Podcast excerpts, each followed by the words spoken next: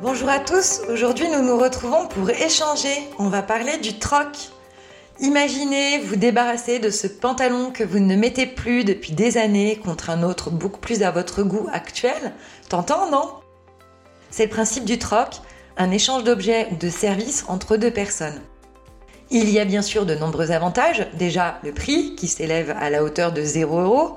Et ensuite, pour la planète, le troc évite de produire un nouvel objet, mais également un nouveau déchet.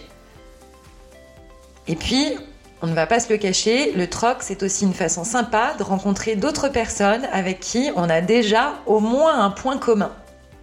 Il existe de nombreux groupes, applications ou encore des sites internet dédiés au troc, généralistes ou spécifiques selon nos centres d'intérêt, alors n'hésitons plus, partons à leur découverte.